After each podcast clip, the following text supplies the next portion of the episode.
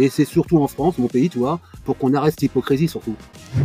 La sécurité baisse, et nous en France, c'est pas fait. On préfère que les mecs ils prennent un bout de bitume hein, pour vendre 20 euros de Toshi, c'est ça, le- délire? Je suis un cinéaste responsable, je fais pas l'apologie du shit. Ah, welcome à tous ceux qui veulent venir participer à l'aventure. Hein. On, on vous attend.